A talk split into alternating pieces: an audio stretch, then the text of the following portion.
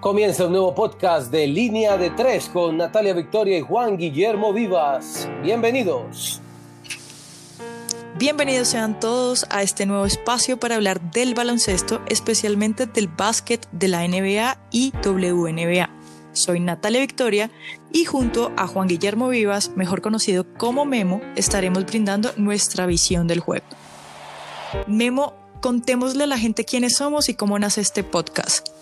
Hola Nati, es un placer para mí saludarte a ti principalmente y a toda nuestra audiencia que nos escucha hoy 10 de agosto, este lunes que vamos a salir con este nuevo podcast.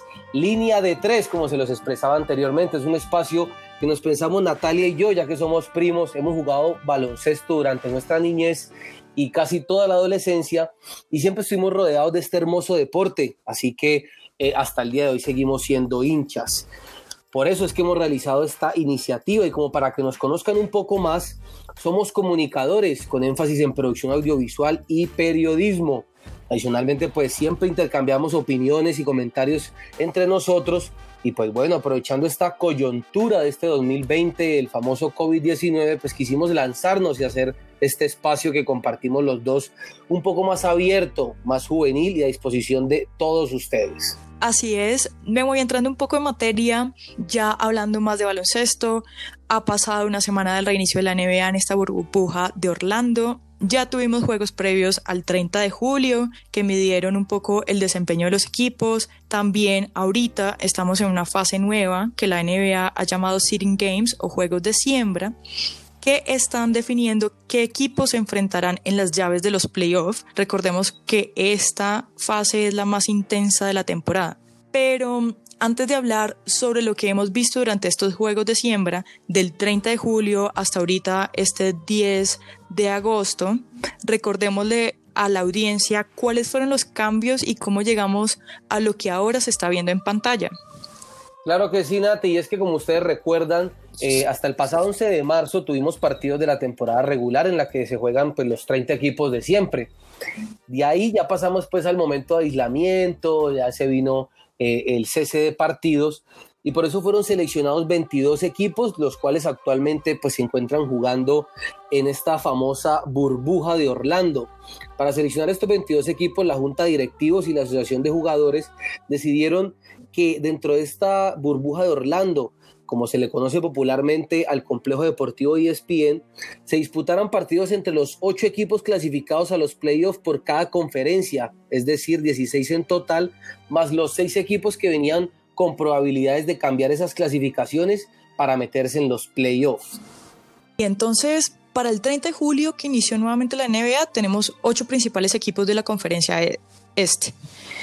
Están los Raptors de Toronto, los Bucks de Milwaukee, los históricos Celtics de Boston, los Heat de Miami, los Pacers de Indiana, los Sixers de Filadelfia, los Nets de Brooklyn y los Magic de Orlando. Mientras que en la conferencia oeste, los primeros ocho son Los Angeles Lakers, eh, LA Clippers, Denver Nuggets, los Rockets de Houston, Utah Jazz, Oklahoma Thunder, Dallas Maverick y Memphis Grizzlies. ¿Quiénes son los otros seis?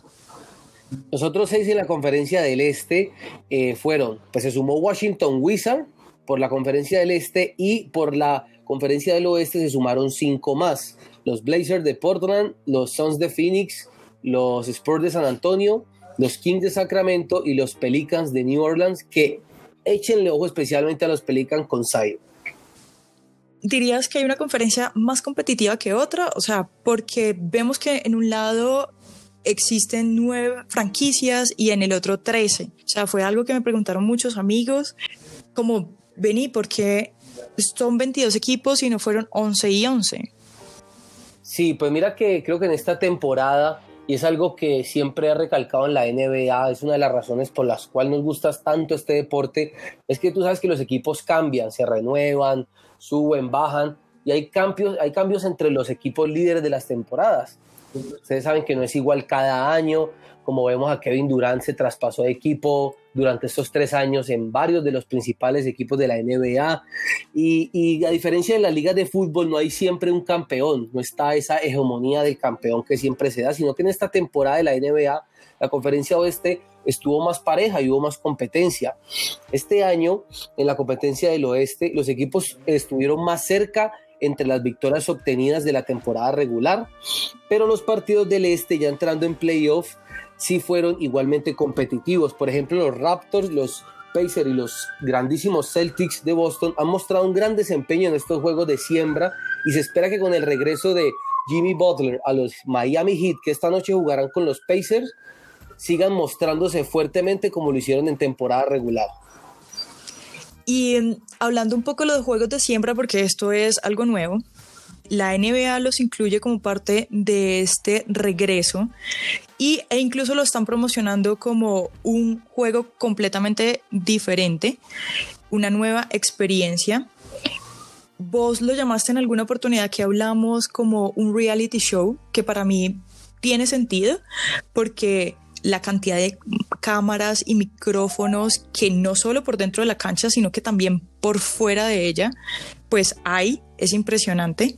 La gente lo llama la burbuja y para mí yo creo que también creo que sería una locura para todas las personas que están viviendo o están allá trabajando, no solo para los atletas, los entrenadores o los mismos directivos, sino también como la gente que trabaja en el, complejo mismo de Disney, los periodistas, los técnicos, imagínate la, gente de mantenimiento y logístico, o sea, eso tiene que ser un sueño, un sueño completamente, o sea, 24/7 de una atmósfera que transpira baloncesto.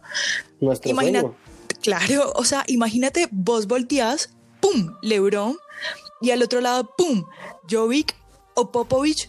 O sea, yo me muero, yo me muero. Yo creo que yo estaría diez mil veces más feliz de lo que pude haber estado. ¿Te acuerdas cuando te conté que Manu Ginobili y Paul Gasol me dejaron tomarme una foto con ellos en Olímpicos? No, o sea, yo estaría saltando. Claro que sí, Dati, me acuerdo tu cara de felicidad nomás cuando me mostrabas la imagen era desbordante, te ponías hasta un poco roja y todo cuando mostraba la foto, pero sí, Nati. obvio. Te, entiendo porque hay un contenido muy chévere también que, que está sacando la NBA Latam en su cuenta de Instagram y es precisamente esto, mostrar como esta especie de sueño, esta especie de intimidad eh, que se ve dentro de eh, los equipos de básquetbol. Los capítulos de Instagram TV se llaman Desde Adentro y precisamente muestran todo lo que sucede tras bambalinas, tras de cámaras, como se conoce eh, normalmente. Y hablan sobre todo lo que hacen los jugadores en sus tiempos libres, cuando juegan play, cuando salen a pescar, las curiosidades y cómo se relacionan con otros jugadores de otras conferencias que no tienen este compartir, estas vivencias y aquí se están encontrando todos en uno. Debe ser un compartir hasta de culturas eh, basquetbolistas, por decirlo así, dentro de este deporte rey naranja, ¿tú crees? Claro, no, y es que algo que eh, también hablamos en algún momento era, bueno, normalmente en la NBA, tanto la temporada regular como cuando ya empiezan con playoff, hay una cantidad de vuelos impresionantes que deben hacer todos los jugadores. Y ahorita que están en Orlando, a mí personalmente me parece interesante que los jugadores no tengan como ese tema en la cabeza y también físicamente, porque yo creo que eso también puede hacer mella en las tácticas y en el desempeño deportivo. Aquí todos digamos que tienen un momento en el que pueden descansar, que no se están trasladando de una ciudad a la otra o incluso de un complejo, de un estadio hasta el aeropuerto y yo creo que esto podría servir para fortalecer a los equipos, a los compañeros, las amistades, pero también creo que se verá de pronto una gran, con un gran desempeño físico en competencia. Sí, sí, excelente punto, porque tienes toda la razón, el desgaste, el agotamiento físico de los viajes es algo que siempre hay que tener en cuenta entre los equipos. Y creo que el hecho de que todos ya estén en un mismo lugar podría influir para que veamos un nivel muy alto de baloncesto y al cual también estamos normalmente acostumbrados, pero yo creo que ahora ya estarán todos como encubados, ¿no? Como entrenándose para jugar solamente esos partidos sin salir, sin agotamientos, con la comida que requieran. Creo que puede ser un buen ambiente para ver uno de los mejores niveles de básquetbol. Sí, además incluso creo que las familias no están, o sea, es completamente todo el personal que hace parte de la NBA. Bueno, y ya que estamos en la recta final de estos juegos de siembra, como para resumir y orientar a nuestros amigos, Memo, ¿en qué consiste y qué se espera de aquí, de hoy 10 de agosto al 12 de agosto? Pues sí, queridos amigos, los equipos ya clasificados, como sabemos, a jugar los playoffs son Milwaukee, Lakers, Celtics, Raptor, Miami Heat, los Pacers, los Sixers, los Clippers, los Nuggets, los Jazz, eh, los Oklahoma Thunder, los Rockets y los Mavericks. Estos juegos de siembra se hicieron pues para conocer qué equipos se enfrentarán en los playoffs. Recordemos que en una conferencia quien finalice esta fase de primero se enfrentará en los playoffs ya al octavo o al último mejor. O sea que el primero con el octavo, el segundo con el séptimo, el tercero con el sexto y el cuarto con el quinto respectivamente. Esto pues por la conferencia del oeste. Y en la conferencia del este prácticamente pues están definidos los lugares. Sin embargo, entre Miami Heat, Indiana y Filadelfia podría subir alguno o bajar, lo cual cambiaría los encuentros entre estos y Boston en los playoffs, ya que los Celtics pues está esperando su rival. Pero para mí la competencia real de estos tres últimos días está entre Portland, San Antonio y Phoenix ya que pues estos están, están por la espera ubicarse en el noveno puesto de la conferencia y así poder competir contra Memphis, ese último puesto de la entrada de los playoffs. Exacto. Todo parece indicar que habría repechaje o como lo llamaron las NBA, eh, un play-in tournament, que lo pusieron como regla nueva para el reinicio de esta temporada en el caso de existir una clasificación ajustada. Eso de clasificación ajustada, ¿cómo, cómo lo definirías tú? Pues yo lo considero como el hecho de que los que estuvieran de octavo y en estos juegos de siembra no ganaran más de cuatro partidos, pudieran entrar a un duelo con el equipo que estuviera de noveno. Para mí es el caso de Memphis, lo cual le tengo ahí la, esperanza a los nuevos talentos por, ese, por ese, esa transferencia que hizo los Lakers con Memphis. Me pareció increíble eh, dejar ir tanto talento juvenil para, para, para, por otro jugador pero bueno, ya miremos a ver cuál será el resultado más adelante. Ya en estos días sabremos si sigue siendo Portland, eh, Portland perdón, o será San Antonio o los Suns, el equipo que va a enfrentarlos. Y ya este repechaje saldrá victorioso aquel que gane los dos juegos. Ese será el equipo que, que entre de octavo e inicie los playoffs contra los Lakers, precisamente como les estaba mencionando. O sea, de mi lado, yo lo veo difícil para cualquiera de los cuatro. O sea, están jugando bajo mucha presión y además tienen que estar pensando en que van a encontrarse en el inicio de playoff con los Lakers, aunque ah, pensándolo bien también Lakers viene mostrando como un juego no al que veníamos acostumbrados de pronto en la temporada regular, que vinieron ganando mucho, eh, pero igual, tienen un equipo muy fuerte que todos esperamos que reaccione en playoff. Sí, así es, Nati. Los Lakers no han jugado muy bien eh, esta temporada. Perdieron estos tres últimos juegos seguidos contra los Pacers, los Rockets y los Thunder. Y de seis juegos de siembra que han tenido, solo han ganado dos. Pero yo estoy seguro que es, como un elefante dormido y con LeBron hay que tener siempre miedo. Sí, a veces yo creo que también es parte de la táctica. De pronto le están dando un poquito más de rotación eh, a otros jugadores. Incluso LeBron estuvo en uno de los partidos, estuvo off. Eh, pero bueno, esperemos a ver si reaccionan. Bueno, Memo, ¿y qué te ha gustado Orlando y este nuevo complejo deportivo o por lo menos de las transmisiones? Sí, pues me han gustado varias cosas, principalmente el tema de las bancas, pues ya que no son los asientos a los cuales estábamos acostumbrados, ubicados sobre la línea de forma horizontal, sino que estos parecen más una gradería de autos de lujo, de cojinería de autos de lujo, como más personalizados, mantienen una distancia, yo sé que no sirve para mucho como evitar eh, la propagación, pero se cumplen los eh, protocolos regulares para poder jugar y bueno, hay que agradecer que aunque sea esto nos da la posibilidad de volver a disfrutar del básquetbol. También hay unas sillas movibles que son las del staff y es para que ellos tengan el contacto de dar técnicas o algunos consejos a los jugadores. También me gusta que no están los fotógrafos, los periodistas y todos esos camarógrafos en los laterales extremos de la cancha que hay veces hasta incurrían en el juego o hacían que se viera como un poco más angosto. Me gusta eso ya no está, se ve como más libertad para los jugadores. Eso, cuando les caían encima y todos estos, estos momentos como cómicos, pero que también se veían que podían ser lesiones para los jugadores. Otro aspecto que me ha gustado es la inclusión de, de la pantalla gigante en la parte lateral y sobre el aro con hinchas virtuales ya que pues a pesar de que no haya público de forma física, los jugadores tienen esa presión de ser observados, de ser juzgados por sus mismos hinchas y, esta percepción puede caer también, eh, puede contrarrestar en el, en, el, en el funcionamiento del equipo.